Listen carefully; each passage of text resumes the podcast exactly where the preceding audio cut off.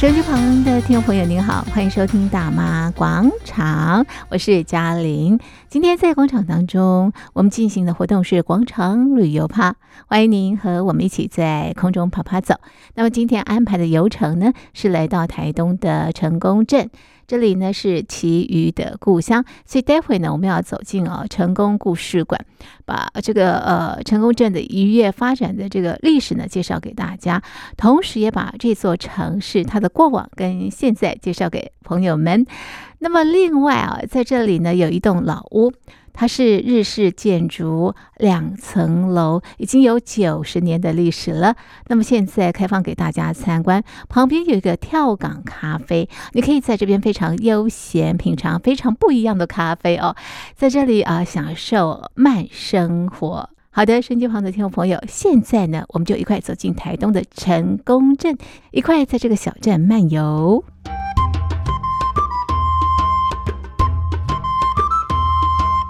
其实说成功镇，我们现在来到的是成功故事馆。我们也访问了导览老师郑国正小郑老师，请他给我们介绍成功镇的过往跟现在。我们当时成功镇是一个是哎行为善良兼一个小镇，它最早名字叫做马拉绕啊。我们就知道说，我们成功镇开发最早是原住民。啊，过来是汉城的开发，汉城开发其实最早是离我们这边大概七公里，就是城广澳那个地方，哎，啊，然后第三个阶段就是日本人来了以后，哦，他他认为那个地方太小，所以说才在选择我们这个马拉捞湾，好、哦，建立一个新的港，啊，所以说新港简单来讲就是叫做新港，啊，然后光复以后呢，因为全省有三个地方都叫新港嘛，啊，我们这边要改名了，啊，因为我们汉人最早开的地方是在城广澳那个地方，啊，城广澳打一工成功哦。啊，定定讲成功哦，三字修等啊，成功成功啊，其他的谐音就成功啊，意思也很也很不错啊。希望每个人来，哎，都能够带着成功哦，把那个成功的喜悦分享给你们，所以我们就叫成功镇。哎，对对对对。所以呢，好朋友来到这边呢，一定会成功。对对对，一定要成功的啦。是，哎，老师，这个地方有什么样的条件，让它可以成为一个渔港？对，当然是我们这边最主要，除了说我们这边的海湾地形适合建港以外。最主要是外面哦，但是有一个洋流经过，就是黑潮。黑潮它经过的地方，它就是带来很丰沛的那个雨。所以说我们这边呢，我们的我们的经济来讲，大概保守估计大概有三分之一还是都是要靠移民生产。哎，对对啊，有时候我们镇上的人说，哎，如果说以。鱼今年的鱼抓不好的话，一共嗨当卖啊啊，这样相对来讲，我们镇上一般各行各业的生意都受影响啊。如果说渔民鱼抓的多的话，哇，我们相对来讲连带我们生意也会很好啊。所以说，我们这个还是以是我们的经济重心，收入好多，渔民抓的多啊，他相对他他他手头比较多，他买的东西比较多嘛。嘿嘿对对对。要勇于消费。对对对对。哎，那这个地方捕获的是什么样的鱼种啊？以前我们说成功这是旗鱼的故乡嘛，哈啊，其实当然旗鱼也是主要的其其中之一，但是我们的不管是产量产值还是以鬼头刀，就是属于来讲，实际上是我们占最大宗，哎，就大家一般来讲就是鬼头刀，好啊，然后旗鱼还有黄鳍尾鱼，哎，对对对，是我们的大宗，哎，对。钓不同的鱼种哦，这个钓的呃这个钓鱼的方式也不太一样嘛。对对对对，哎，当然是。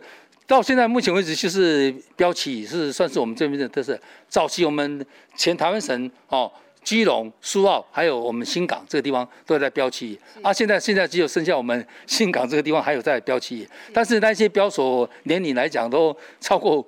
五十岁了啊，所以说最近政府也把这个标旗文化列入一个无形文化的资产，因为我们的文化资产有两两种，一个是有形建筑物啊，但是旗语文化它想势必会走入历史啊啊，所以说我们现在是致力把这个标旗文化哈给它保存起来，哎，它是一个比较非常珍贵的一个标旗文化，哎，是一将来或许以后就看不到了。那现在还有渔民在标旗鱼吗？有，现在是有，但是标旗的季节应当是差不多。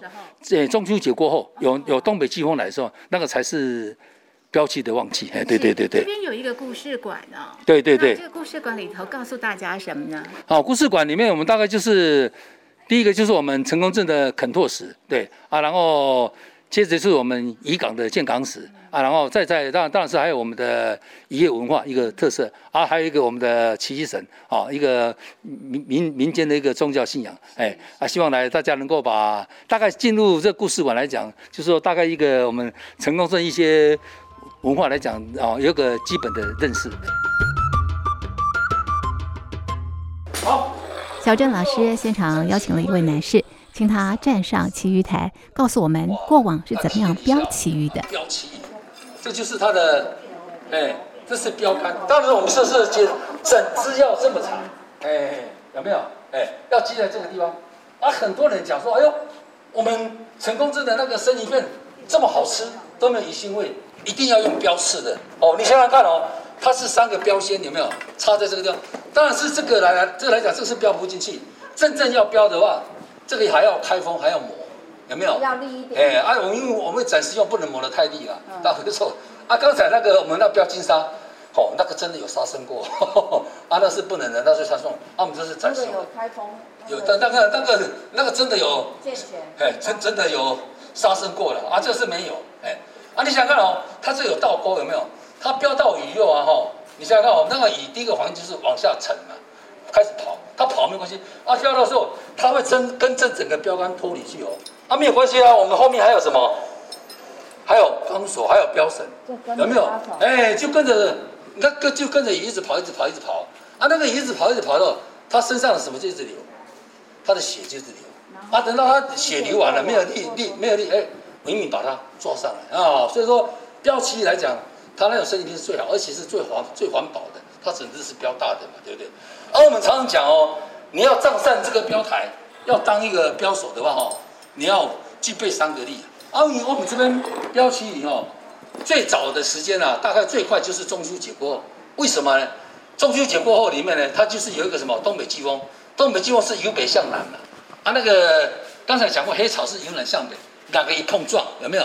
哎，这时候旗鱼才会出现。我们常常讲说，你要当一个标手，你要具备三个力。第一个力是什么力？眼力，对，你想想看哦，你看不到，标得到吗？跑不过你嘛。你你纵使空有，你你对，你纵使空有武力的话，也没有用啊。所以说第一个哦，就是啊，你来来，好，接上来看，旗鱼在什么地方？这里。这里哦，我们看到的地方只有露出它的尾鳍，大概是十公分而已。对对对，所以说你看哦，这是东北季风来之后碰撞，他们才会讲，他们讲一句话很有很有用嘛。五风靠硬啊，五硬起来开，起来爬起来那那，这时候旗鱼才会浮在水面上，这时候我们才有机会去跟它拼命。啊，如果说冬在秋天冬天说那出大太阳，那个船长全部在岸上和保力达维士比，他们不会出去哦。他们说那是坏天气，他们好天气是这个近看来可以近看点哦，有没有？那个船几乎是被它整个水淹没。哎，这个时候让四到六级的时候。这时候他们才会真正会去跟他拼命的，因为有这种浪时候，其鱼它才会浮在上面。对，这时候才是他们显现机会的时候。他们眼力有了啊，他们看到鱼了，要跟他拼了，就要靠什么？武力、体力哦。我们说第二力啊，第三个力是很重要，做什么事情都要的，叫什么？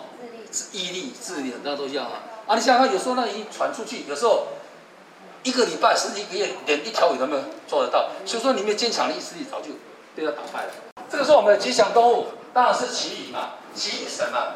这个正神是在哪一个地方？拜山庙，两千年就有了。啊、我们这个是一百零七年，啊，我们特别去一个特产，说我们自己做一个旗。啊，移民他们出来的时候，他们都要去拜拜，然后摸一下旗神。啊，他们说，啊，我我我这边有那个信用卡哦，哎，后面有字哦，来。我们要来，你要跟着念哦，来，忘记头，你安怎？好。啊，安尼好唔好？好。哎，我们虎年要讲好，较大声咧，好来，好来，忘记头，你安怎？金银财宝发大道，安尼好唔好？好。来，忘记会，你安怎？好运到年。哎，好运到年，安尼好唔好？好啊，很难得哈，我们千里迢迢来到我们成功小镇。然后我们遇到这个奇异神哦，我们要得到他的祝福啊！我们一定要从头摸到尾。来，看过来。好的，那么啊，在这个摸奇遇神的这个欢乐气氛之下呢，结束了我们的成功故事馆的游程。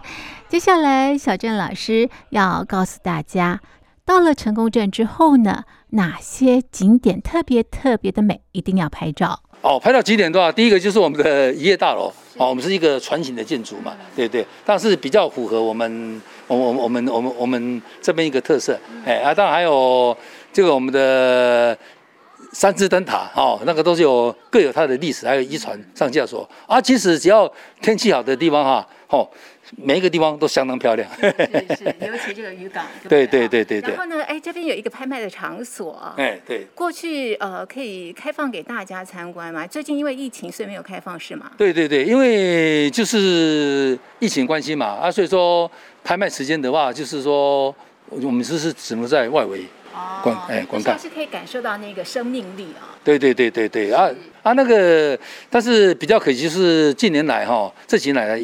哦，那渔获量一年比一年少，对对对对。我们刚刚有到一个景点啊，嗯、它是在陆地上摆放了很多的船只，那、哦、是船上岸的地方吗？还是怎么样？哦，那个是上架所。哦，上架所听不懂，上架修护所就是渔船要修理的地方，因为那个渔船它长期浸泡在海里面嘛，它旁边会长那些藤管管虫、藤壶、藻类的东西，那种东西它是生物，它会一直繁殖。如果说你没有给它清除的话，你那到了真的标期季的时候，你在船的跑的时候，哎，就是有阻力，势必要必要把它清除。啊，有时候它后面那个桨片会搅到渔网，啊，那个简单人下去个比较严重，它会整个转到那个搅到那个传动轴，那势必要上来休息。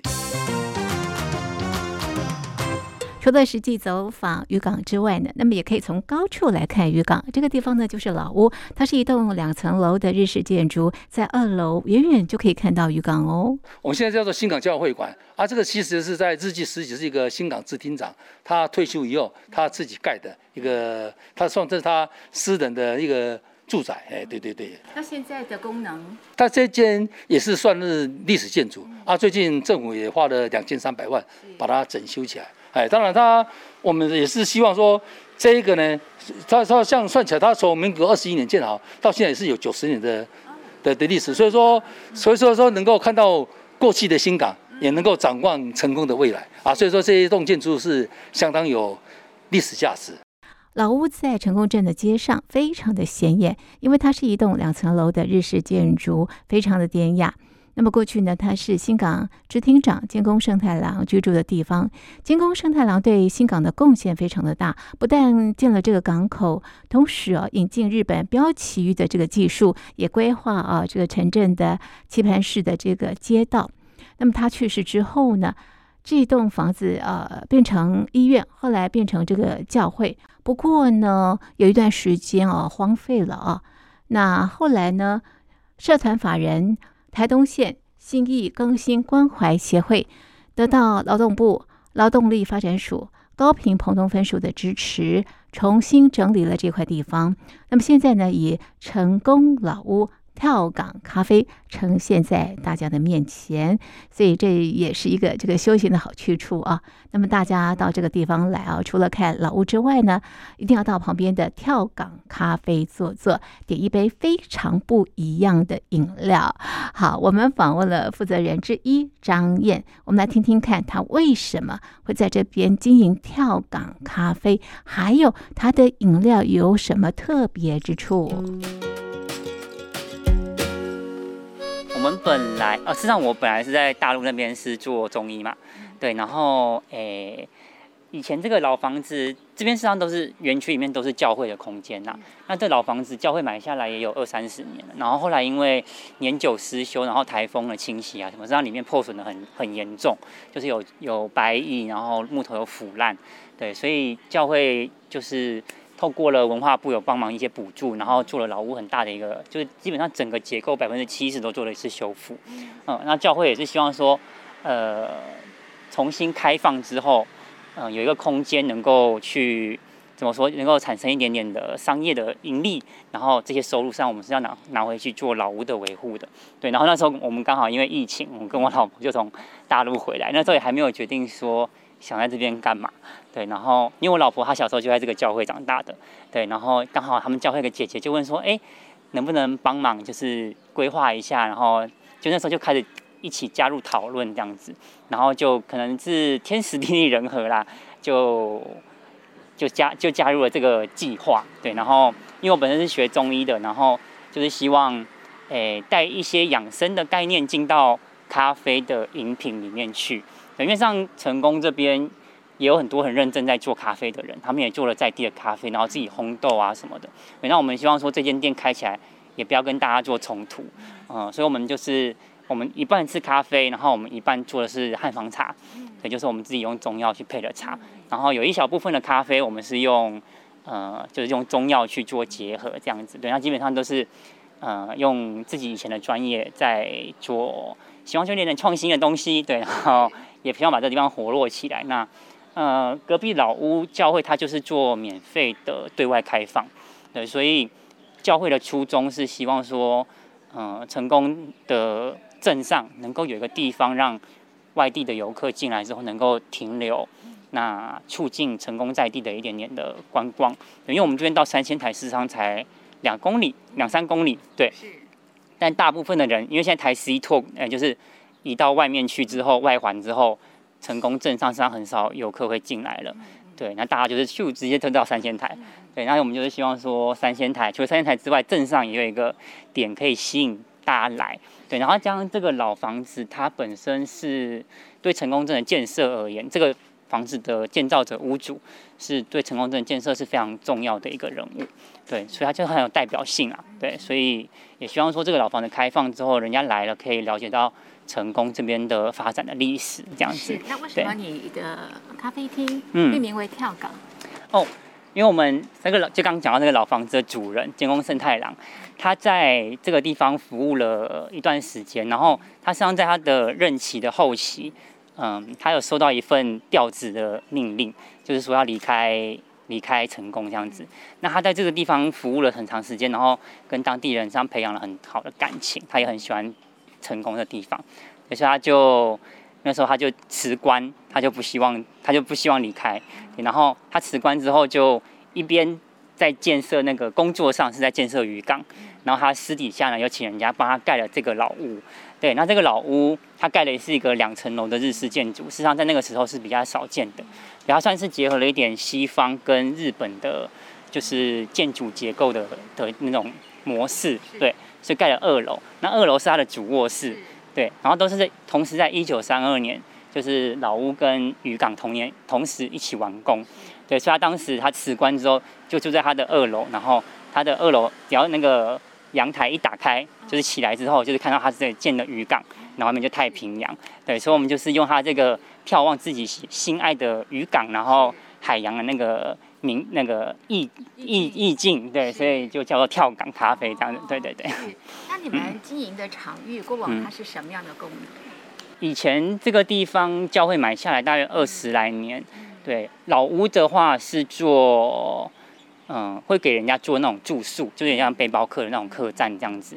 然后就是咖啡，像我们这个咖啡厅这边以前最早的时候是医院嘛，对，那教会买下来之后，事实上只是做办公室而已。对，所以里面很长的时间上就是堆满了杂物，然后外面都是钉满了防盗窗啊，这样子。对，所以这次整个拆掉之后，就是很多老一辈的也说，哇，就是都忘记说当年这个房子这么可爱，这样子。对对对。是，所以它以前是个医院，嗯、那里头的呃，比方是啊，这个柜台都保留着，对不对？嗯、然后过去的一些呃家具，你们也运用在这个场域当中。嗯、对对对，因为高医生他离开的之后。呃，有很多比较大件的东西，对，他们是高雄人嘛，对，然后他过世之后，家人就搬回去高雄了。那当时，呃，就留下来很多的，像是他的重的皮箱啊、保险柜啊，然后还有他家的沙发啊，对，都是留在都留在这个地方。那教会就一直把它，就是教会也很节俭，你知道吗？教会很节俭，就把它就是后后面那个仓库，白色那个仓库，教会就一直把它放在里面。对，可能也放了十几年，对，然后。这一次就是，诶、欸，教会也希望帮我们说，帮我们省点钱的意思啊，然后就打开仓库说，你们去看要什么，就是尽量用这样子，对，然后就哦，发现里面很多当时留下来的一些很珍贵的东西。对，摆在这边刚刚好。对，刚刚好，发挥它最大的效益。Okay, 对，张毅，你刚刚提到你们的呃饮料，包括咖啡，嗯、其实有别于其他的这个地方。然后你自己学中医嘛，嗯、哈，你可不可以给我们介绍一下哪一个饮料呢？你是把你的专业融入到这个饮料当中？哪一个饮料是吗？哦，嗯，像是有一个，我们有枸杞美式。枸杞美式我自己是蛮喜欢喝的，尤其是在夏天，我们可以做成冰的。对，那它枸杞我们是里面有加了枸杞跟红枣。对，那像当时我们在想说要用什么什么什么中药材跟咖啡做结合的时候，那时候我们就想到一个以前有听过一个 slogan，就是人到三十不得已，保温杯里放枸杞。对，所以我们就想到，哎、事实上就是大家喝咖啡，大部分的人都是为了工作。对，都是，然后喝酒了之后变成一种习惯，习惯之后开始说，哎，要去品尝好的咖啡这样子。那我们也是希望说，大家喝到这杯咖啡的时候，想一下自己的身体，就是不要顾着，哎，就是汲汲营营这样子，对。然后，哎，就是在你喝一杯饮料的时候，提醒自己说，啊，你的身体也是很需要你自己的照顾这样子。那希望说一杯咖啡，然后，呃，配上一些合适的调味，然后提醒。嗯，每一个喝到这杯咖啡的人，对，所以你的身体要记得照顾好，对。然后，因为我们还有一部分是茶类的啦，对。那汉方茶的话，就因为中医的东西就比较复杂，但是我们大概就会分成顾喉咙的啊，顾眼睛的啊，然后。像有些那个很多像我们老板娘啊，就是脾气比较大的，我们就有那种疏肝理气的啊，对对，大概类似这些的茶类，对对，真的很不一样哈。所以大家到这个老屋来的时候呢，一定要到这个跳港坐一下，让自己沉淀一下，享受这边的饮饮品，也享受这边的美景哈。OK，今天非常谢谢张燕的分享，谢谢您，谢谢。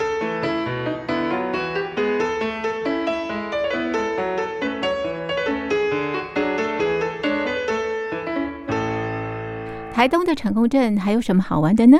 我们请导览老师郑国正小郑老师告诉大家。啊，其实我们每次都习惯过啊，花东慢慢游啊，因为我们的行程要慢，要慢的主要就是能够就看得比较仔细，哎，才能够细细品味啊。它不只说不是说海天一色而已哦，它其实还有浓浓的一个文化气息，尤其我们这边的渔业文化、标旗文化是别的地方都没有的哦。对，是，所以说我们这边每年的十一月。哎，欢迎你们都来！啊，每年十一月的时候，我们有两大惊奇。第一个奇就是奇异的奇，哎，啊，另外一个奇是山上一个奇城斗宅干哦，那是奇。哦，所以说每年十一月来的话，就能够品尝哦，哎，海中的山珍美味，还有那个山上哈那个甜美的果实啊，那个是十一月是来。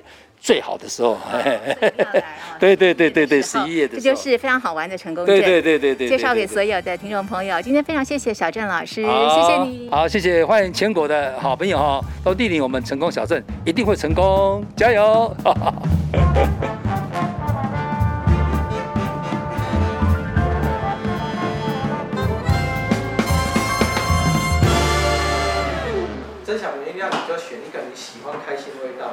心情好，自然免疫力会好。这一天，我们在老屋里进行了调香体验。那么你挑选的精油呢？呃，可以看出你到底是什么样的个性，而且呢，你自己选的这个精油哦，那么制作出来就是独一无二的哦。好，那么原本这个体验呢，应该是在台东县东河乡尚德村的太原幽谷，但是哦，人数足够的话呢，也是可以请老师到老屋来教大家怎么样调香。老师就是有限责任台东县橄榄叶合作农村的理事主席陈仁鼎。那么，呃，尚德村太原幽谷呢是他的故乡，他是回到故乡种植这个香草，种了哪些香草？为什么回乡种香草？那么事实上哦，他们也是得到劳动部劳动力发展署高屏澎东分署的这个支持哦。好，我们来听听老师的故事。呃，陈老师，我第一个问题想请教你的就是，为什么叫做小村圆圆？这是你的品牌嘛，对不对？对，就是品牌。对，对，那品牌为什么命名为小村远远？因为我们在远远的村做村子，真的很远。因为每一个来的，每一个来的感觉说哇，真的好远，但是很漂亮。啊、嗯，你可以帮我们形容一下，这是一个什么样的地方吗？呃，我我觉得有点像呃，身影少女那一个那个那个那个故事里面，你要先到这，它就像一个与世隔绝的地方。那你进去以前呢，就真的要穿过一个，要先进入一个山洞。那、啊、进入山洞之后，你会觉得说它就是进入另外一个世界，那个世界有点像是陶渊明笔下的桃花源那种那种概念的地方。对，是是，好哇。陈老师的这个描述，我想很多的朋友都很想去一探究竟。哈，那呃，陈老师，这个地方是你的故乡吗？对，这个地方是我故乡，我在这边出生。是。那但是我不在这边长大。那你在哪边长大？我五岁就离开呃上德村。是。然后就跟，因为我那时候我父母就已经搬离这边，那我们在台中。台中的呃，在台中的沙鹿跟清水这一带是我，我爸妈就这个工作。那我只生，那我平常就只在寒暑假会跟着阿公阿妈回到上德村生活。嗯，对，但是这个情感就一直一直连接着。哦，没有断。对，没错。哎，是。可是后来你也是在台中工作嘛，对不对？呃，对，我们在求学、工作都在台中跟北部为主。对。那。什么样的情况之下让你回到这个地方，然后呢，在这个地方种植很多的香草？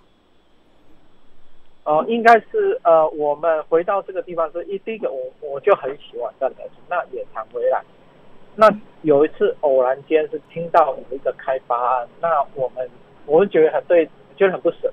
嗯。那也因为这一件事情，所以我们回来关心土地上的发展。嗯。对，那。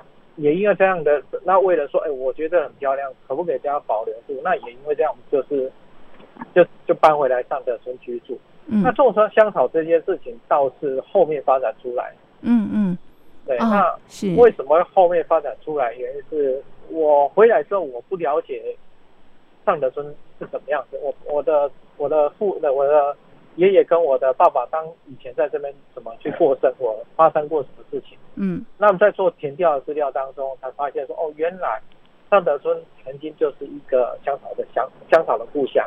嗯，对，那也结合我工作经历，跟我喜欢这我喜欢香氛的东西。嗯，所以，哎，大概这些因缘机会是这样，我们就决定去创业，做做一件事情。那当初为了创业，还有一个还有一个先解的原因，是因为，呃，我没有怎么讲那一个开发，那开发的时候，他连接到说，有些人想卖土地，那也希望说，呃，他的他的年轻年轻的下一代不要再回到上德村，上德村就成为一个极限村落，人口大概只剩一百出头了。那我我觉得说，那我们可不可以帮协助这个地方做一些改变？嗯嗯嗯，对，那有这个起心的动念的念头发生了，嗯，那又加上说。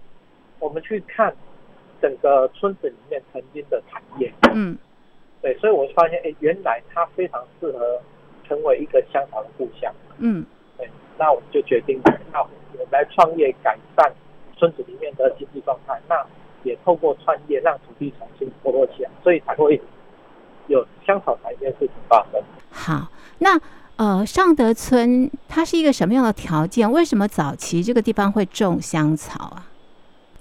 哦，一般台湾曾经产，台湾曾经呃产生过香草产业，就全到处全省到处都有在种呃柠檬呃香茅这件事情嘛。嗯嗯。那尚德村它很特别，是说它它曾经是日本薄荷的主要产区。嗯。但日本薄荷目前唯一有有有，我们那时候是整个整个太原盆地全部都在种日本薄荷。嗯哼。所以它是当地是一个非常全盛时期，是一个非常大的产业。嗯嗯。那为什么它可以有这样的事情在这边发生？第一个是因为它有独天有得天独厚的气候。嗯。对它，它虽然在亚热带，可是它具有温带的气候条件。嗯。对。然后水汽非常丰沛，然后气候上又很像一个地中海型气候的条件。嗯。所以他种了很多的薄荷。整个整个盆地都在种，嗯，嗯，我们我现在记得是什么呢？为什么说整个盆地？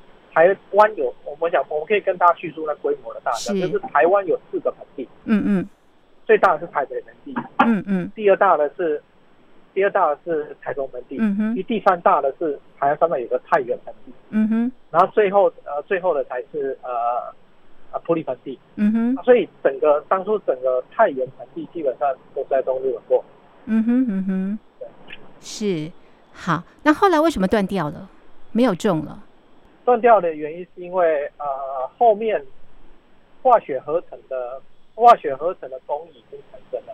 哦，对啊，所以呃当你化学工艺产生的时候，哎，它这个它这个产业都不必要，因为当初生产的薄荷，嗯，当初生产薄荷它是抽取薄荷脑，嗯，它薄荷脑是当初医疗跟工业重要的原物料。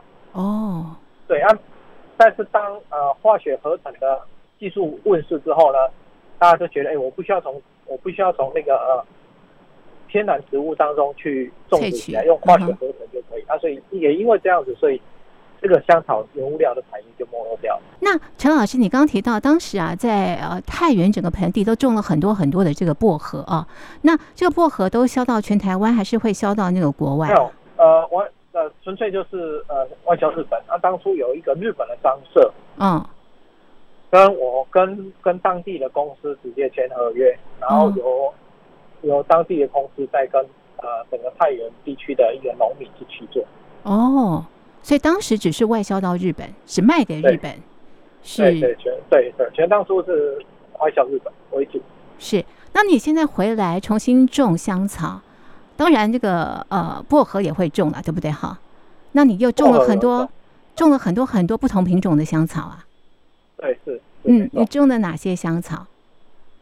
呃，我们种植的香草大概二十几个品种，嗯哼，所以蛮蛮蛮多元化的，嗯哼，跟一般的逻辑蛮多。比如说我们常见的西洋香草，可能迷迭香啊、绿薄荷啊、香蜂草啊、嗯，柠檬香茅这些，基本上我们都有种，所以以前玫瑰天竺葵都有种。那反而我们觉得我们做另外一个创新的点，因为我们倒是生产的，我们倒是有一半的，呃，有一半的浓缩跟精油是台湾的特有种或者特殊品种啊。比方像什么？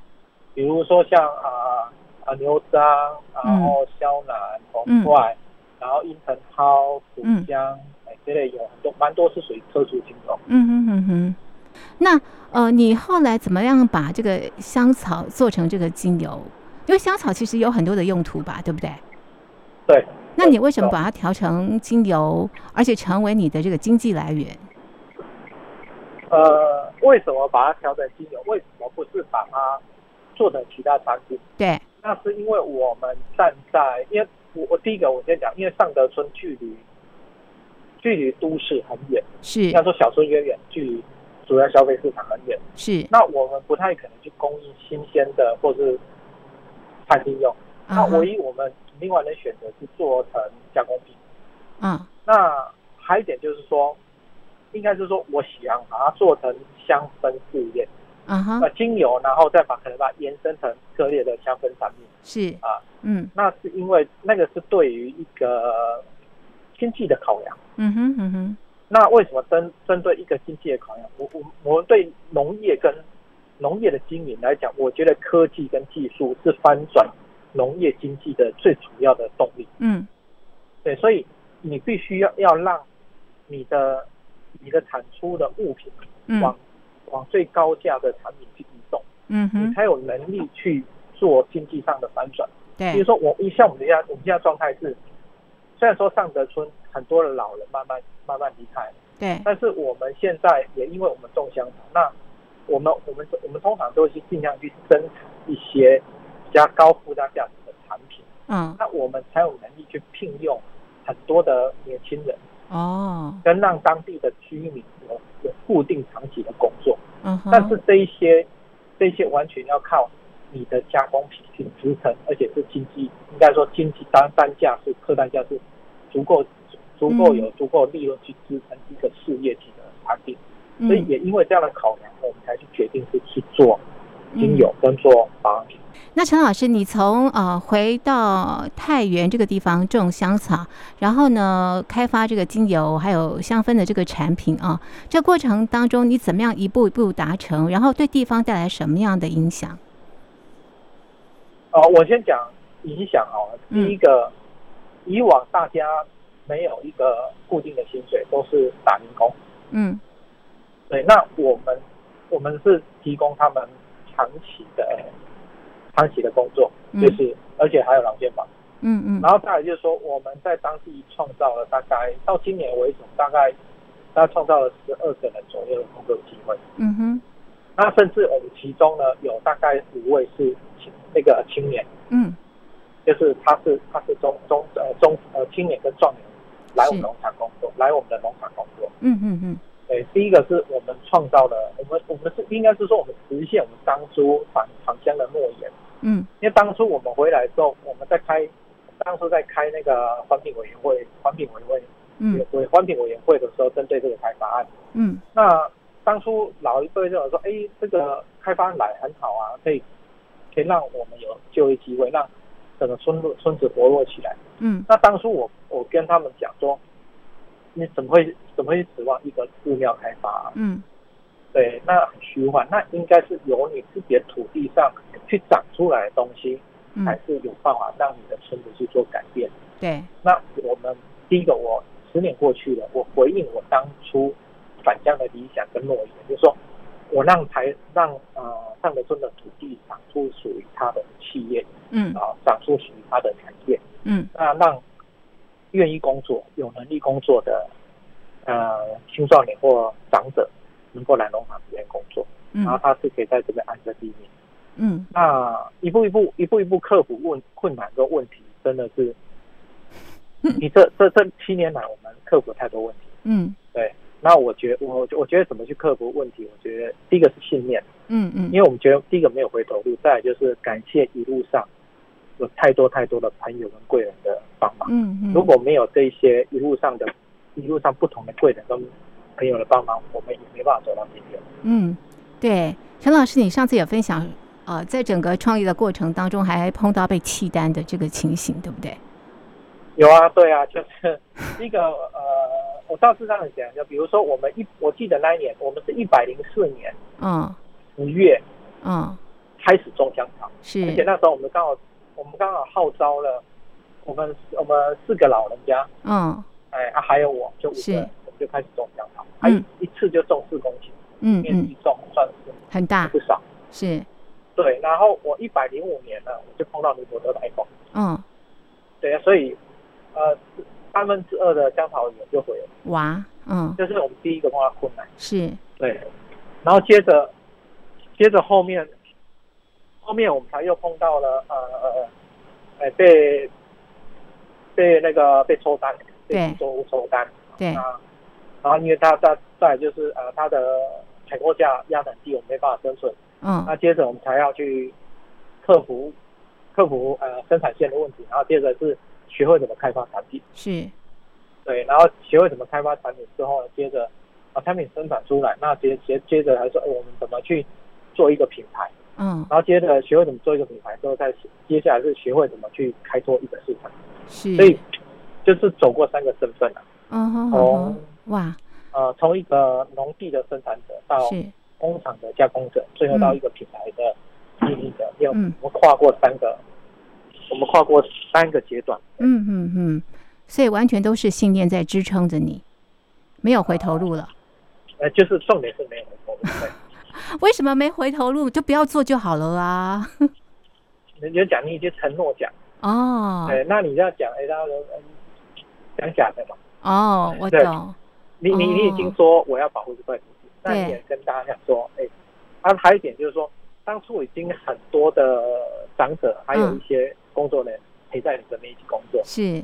那你，因为有时候我我自己可以走，可以往回看，觉得，这些这些长者就已经陪你这么久，甚至有一次我薪水发不出来，嗯，我曾经有有好几次薪水发不出来，可是他们还是默默说，那还是来工作，嗯嗯，那我明天去筹钱，嗯，对，所以说他们都没放弃的，嗯，你更没有放弃的理由，对，嗯哼哼哼，哇，所以这一路走来真的不容易哦。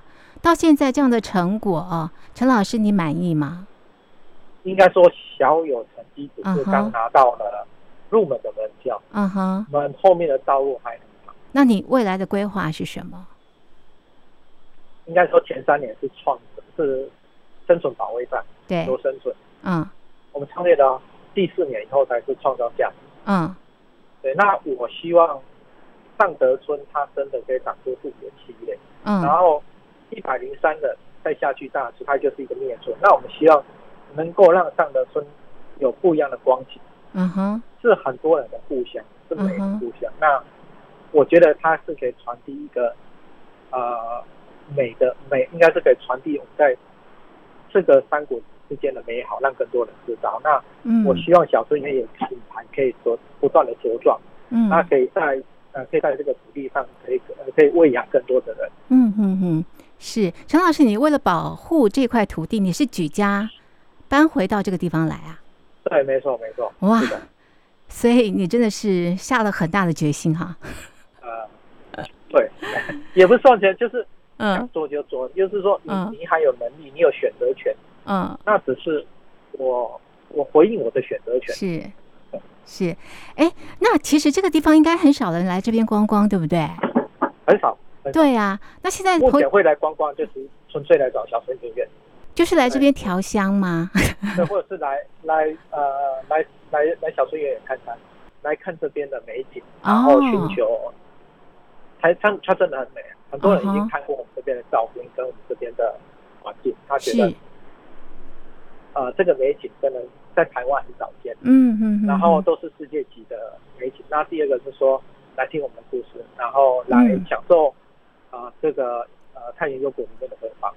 嗯哼，这个闻闻香气啦，对不对？对对，啊、那另外现在也可以到这边来学调香是的，是的。啊、那除了调香，就是制作一个属于你自己味道的这个精油之外，还有什么样的活动呢？呃，应该是说，目前有的活动就是，呃，你可以来这边定制属于自己的香气，对，可以是沐浴露，可以是保养油，也可以是空间的扩香。哦，然后，你也呃，我们我目前目前我们短期现在有今年是露营区，嗯，那我们明年度应该会做一个身心的身心灵的疗愈场所，哦。那明年应该就正式上线。哦吼吼吼，很有意思哦。而且，其实从你选的这个味道当中，也可以看出这个人的个性，是吗？啊、呃，香气是主观的，对，那他很会很忠实的反映你这个人的心理状态。哦，因为那天我们也玩了一个捉阄的一个游戏，对不对？对对，然后就可以看这个。个人他到底他的本我是什么哈，他呈现出来的又是什么样的一个个性哦。啊，对，这就是好好玩的小游戏，对。其实真的还蛮有趣的，所以它其实有很多的活动，不单单只是制作一瓶属于你的这个香氛啦，或者是精油哦。所以呃，陈老师也会带动很多的这个呃活动，让大家透过这个活动当中哦，更认识自己啦，然后也可以得到一个心灵的这个充实吧。对对对，就是啊、呃，眼睛看的跟嗯，你的我们嗅觉所是所闻的，我们希望都能深入到每个人心里，帮助到他。是，哎，陈老师，你自己花多久时间学精油啊？应该是说我学，我花大概一年的时间学，嗯，那接着就是我们每天都在，我们每天都在经历，每天都跟香气为伍。嗯哼哼对，那前前后后大概大概三年吧。嗯，你觉得你自己有什么样的改变？玩精油之后，玩精油，嗯，啊、有什么改变哦？我、嗯我玩的时候才感谢上帝有让我有这个天赋，嗯。对，啊，是一个好比赛，对，是啊，对，那、过程当中我觉得嗯。蛮有趣的，跟通过香气跟人家跟人家互动，嗯嗯，对，是是，好，这是小川圆圆，对不对？很漂亮的地方，所以今天推荐给所有的听众朋友，到这边可以呃，这个欣赏美景，可以算是遗世独立吗？的美景？呃，就像是台湾版的香格里拉，嗯，世外桃源那。我们嗯在我们的小说渊源的网站上都有相关的短片，那嗯也欢迎大家可以上去浏览。嗯，看美景，闻这个闻香，对不对？分香氛，对对，很棒幽谷的芬芳，还有这个精油的香气对，哈、很舒畅的。好，这是今天在节目当中呢，介绍给所有的听众朋友。小村圆圆，我们就介绍到这边，非常谢谢小陈老师的介绍，谢谢您。谢谢，好，拜拜。